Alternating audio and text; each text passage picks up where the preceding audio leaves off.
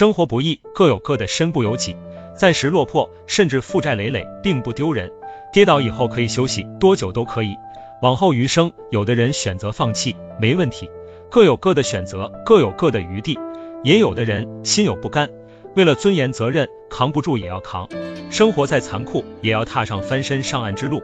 休息够了，鼓起勇气爬起来，放下面子，放过自己，努力告别耿耿于怀，把学习和工作填满整个生活，远离声色犬马，消失在城市的喧哗，披星戴月，自强不息，去证明自己虽然失败还能重来，让家人看到你在砥砺前行，再苦再难没有放弃。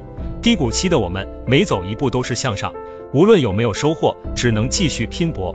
少了愧疚感，就少了彷徨不安，就有了资格追求属于自己的快乐。